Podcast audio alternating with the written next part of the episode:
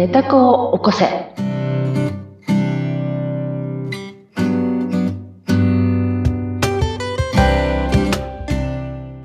皆様こんにちは。寝た子を起こせの秀香です。はい。そして、インタビュアーの水野ゆきです。秀香さん、今回もよろしくお願いします。よろしくお願いします。さて、8月の中旬に入ってきておりまして、この配信。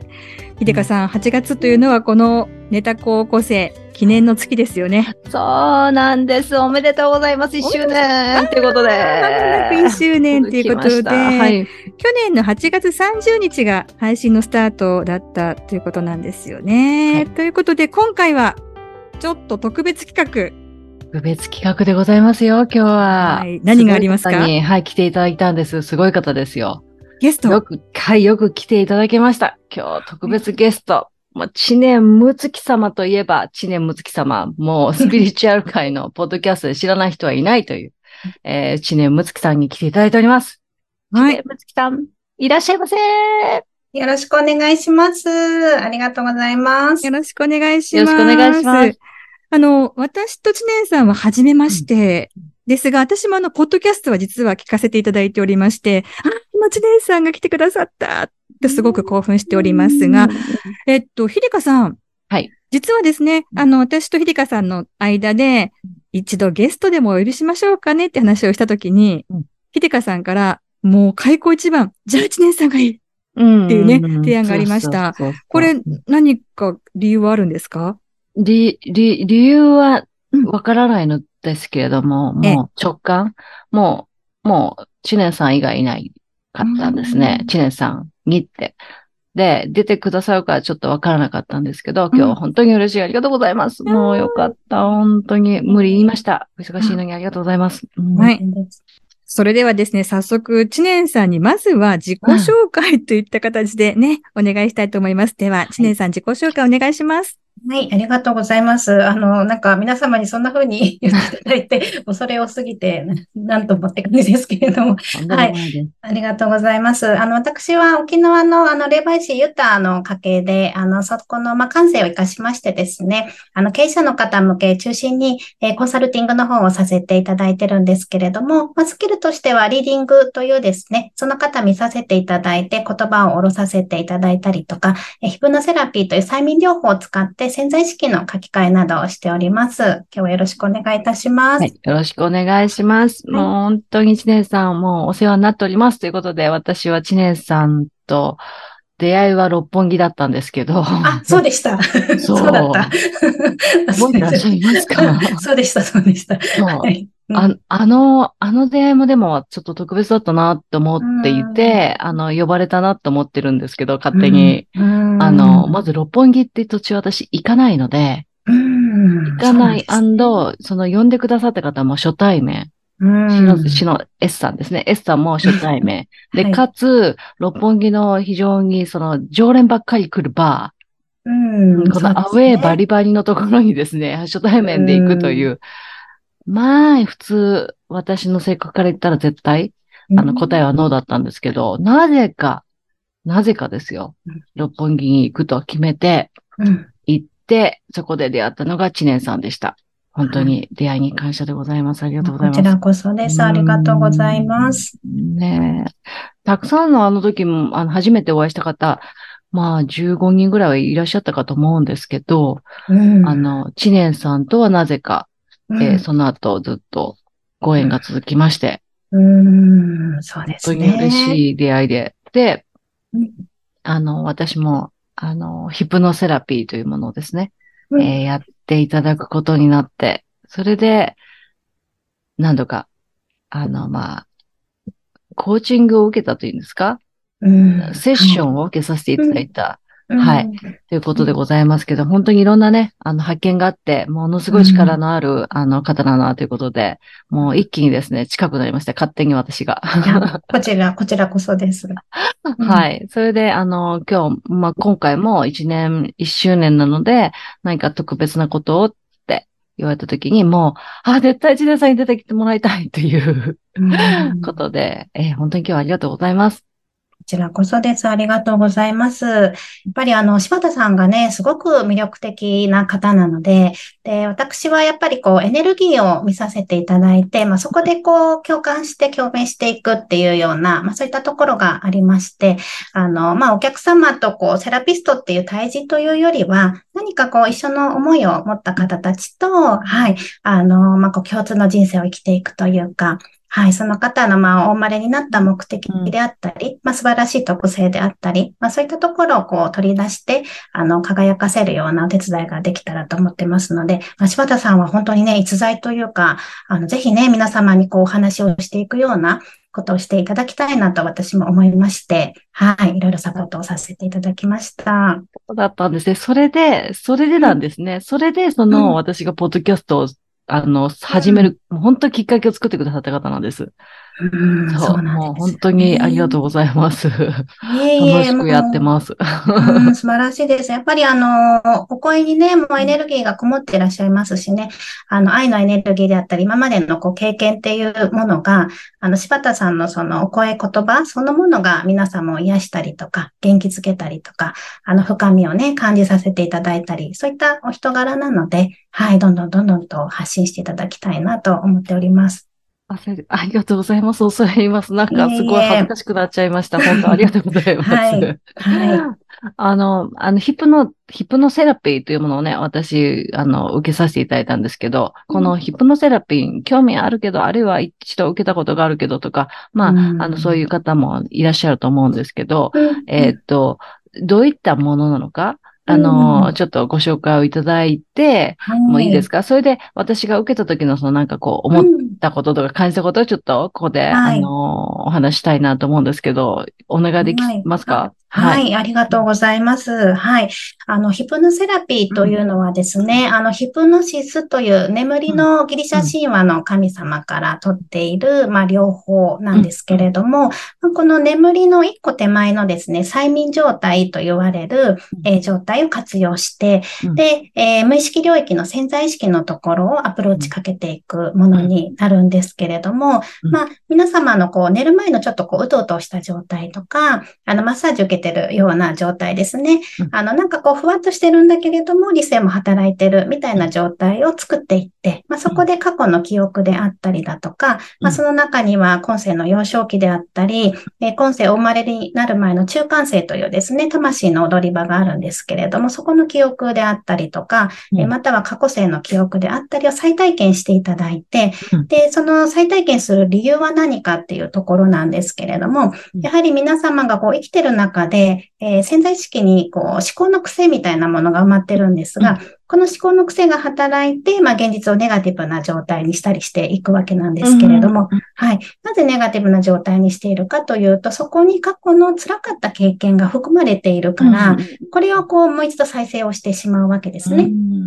で、今ここでその再生しているものに気づいて、その過去を振り返って、過去を分かち合いであったり、愛の方に変えていって、、そして本来その方が経験したかったことの方に人生を触れるようにしていくっていうのが、うん、まあこのヒプノセラピーという両方になってるんですね。なるほど。今、私何とかお聞きしてるんですけど、すごい今もう、うんうんうんと、もう本当大きくうなずいておりましたけれども、うん、すごい両方ですよね。そうですね。あの、うん、私が実は25ぐらいまで本当にこう闇の世界を生きておりましてですね。闇の世界。はい、もう闇ギトギトのあの、世界で。も聞きたいけど、それで、はい、それそうそうそうだったんですよ、はい。はい。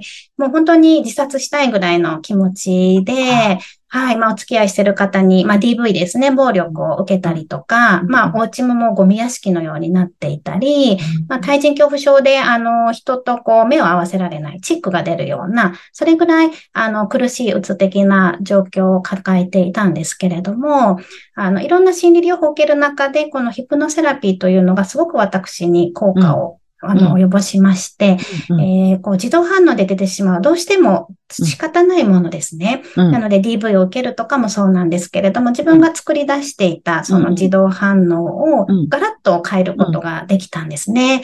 はい。そこからあの学び始めたっていうことがきっかけになってます。なるほど。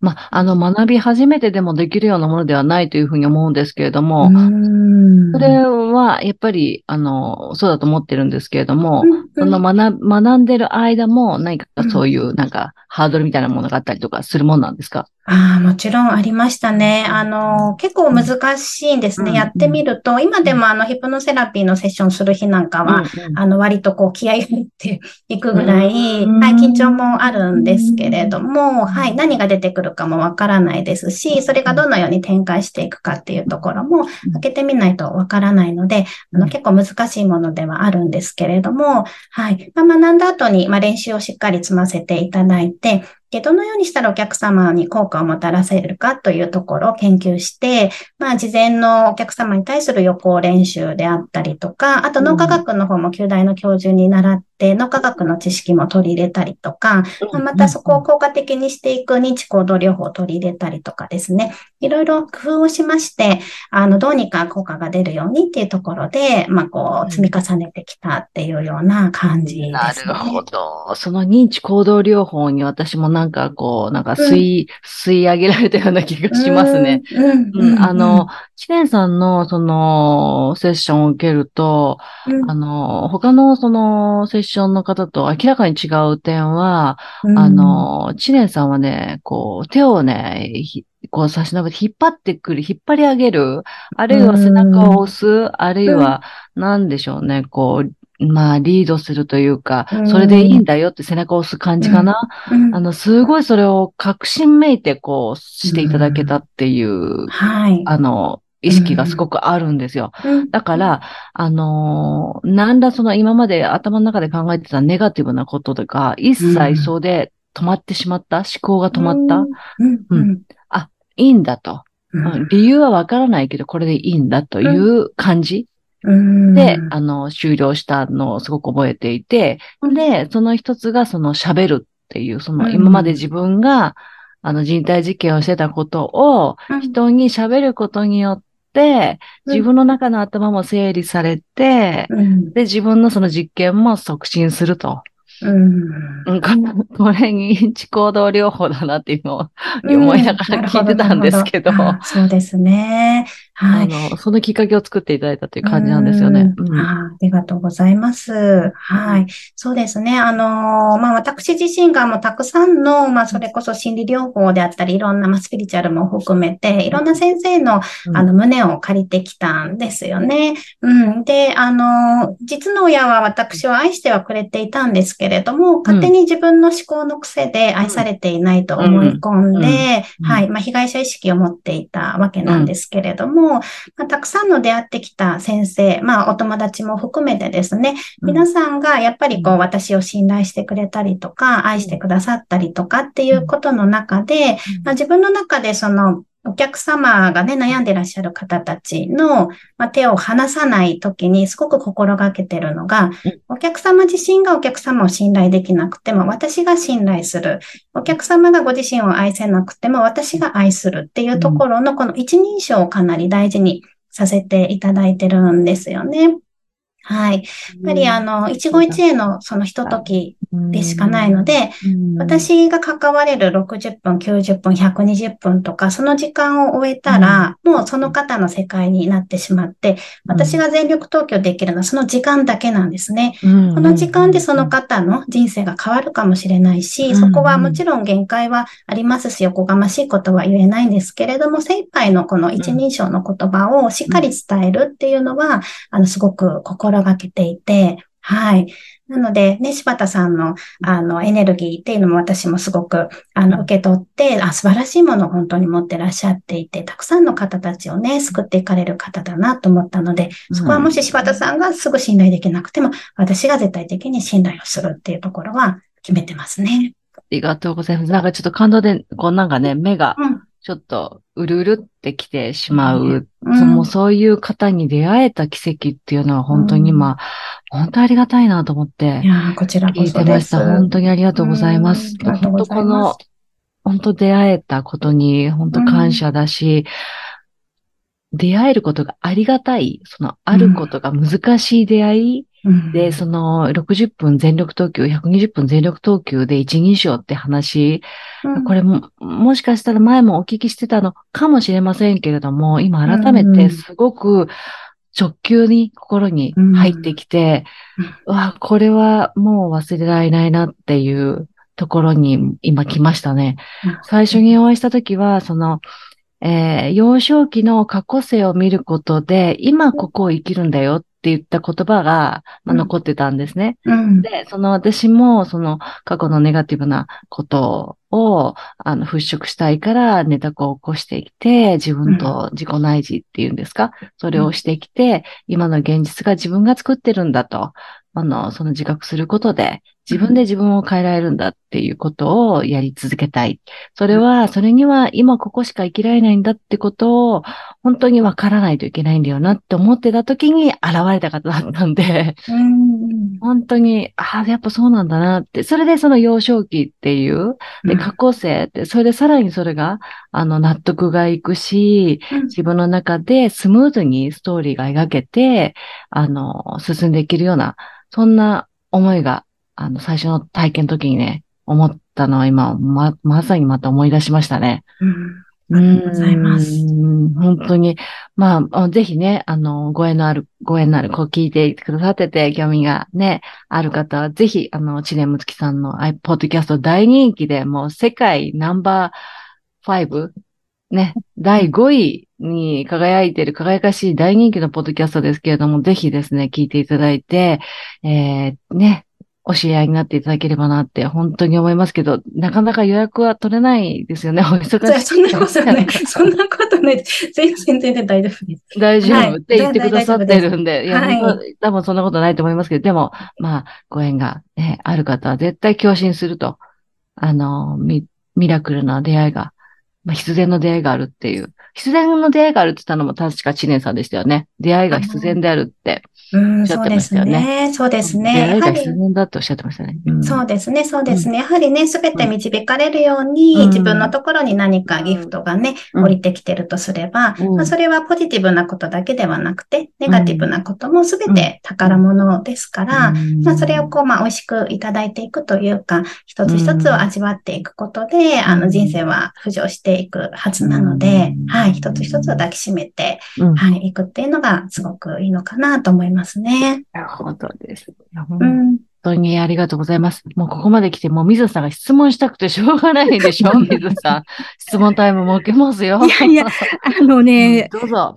あの、知念さんの愛をものすごくこうお話の中から感じますし、やっぱりこう経験されていらっしゃるからこそ伝えたいって思いがたくさんあるんだなっていうのをね、感じることができました。で、うんひでかさんが今日ご指名された意味もよくわかりましたで。しょう。うんもう他の人はあり、うんもう出てこないでしょそうですね。で、そうなんですよ。えっと、ひでかさんはこのポッドキャストに導いてくださったのが、実は知念さんそう。なんですよね。そう。その、さっき言った、その、認知行動療法ではっと思い出したんだけど、その、こう、おっしゃってください。私が思っていること、人体実験をしていることを、その内包するんじゃなくて、外に表現して伝えていくことが自分のためにもなると。うん。自分で、自分で認識ができて、言葉にして、さらにその行動が加速する。うん自分の自己内示ももっともっと深掘りできるっていうようなことをおっしゃったんですよね。ええあそれで私はネガティブに発信したんです。あの、知念さん覚えてらっしゃらないかもしれないんだけど、あの、依存されたことがあって、私。あうん、お客様にね。非常な、あの、依存が何度かあって、強烈なその依存があった時に、あの、それそれが恐れで、怖くて、依存されることが怖いって言ったんですよね。そしたら、それも受け入れなさいって、その、おっしゃったんですよね。ーうんそう。で、それで、その時もね、ちょっとハッとしたんですよね。そういう方は今までいなかったので、うん あの、ハッとさせられて、もう、うん、それは、あの、びっくりしたんですけど、うん。あその自分がそう思ってるからそうなるってこともそうだし、その、恐れているからその恐れが出てくるってこともそうだし、二重にも三重にも本当にその言葉の意味がよくわかったんですね。うん。なので、あの、いろいろ、こうね、こうやって今喋ってることがすごく本当に楽しいし、あの、実験深掘りできるし、どんどんその実験結果が 良いものが出てくるので、うん、素晴らしい。うん、あの、愛の塊にね、戻るっていうのも、ちょうど今日の、あの、あの、たまたま復習で聞いてた音声に、その、赤ちゃんっていうのは愛の塊で、自分は愛に戻るっていう、その学びをですね、話しているところがあって、いや、それと同じだな、今日もまた、知念さんとこうやってね、お話してて、また愛に戻るっていう話をしてるなと思って聞いてます。うん。らしいですね。うんはいさあ、お話も尽きないところではあるんですが、うん知念さん、もう一度の回数をお付き合いいただいても、あ、はい、よろしいですか？もちろんです。ありがとうございます。あーね、よかったですね。まだまだお聞きしたいことがありますし、知ますよね念さんからもですね、ぜひ、うんあの、ひでかさんに次回は質問を投げていただければと思いますので、一旦今回はうんここまでとさせていただきたいかと思います。来ました。続きはこの後でっていうことですね。はい。続きは来週配信となりますね。はい。はい。ということで、ぜひ皆さん楽しみにお待ちいただきたいと思います。ということで、今回お届けしたメンバー、今一度自分で名前言っていきましょうかね。まずはじゃあ、ひでかさんからいきましょう。はい。ネット高校生の秀香です。そして今日はありがとうございます。ゲストの、ははい、知念むつきです。そしてご一緒したのは水野ゆきでした。皆さんどうもありがとうございました。ありがとうございましありがとうございまたし。た。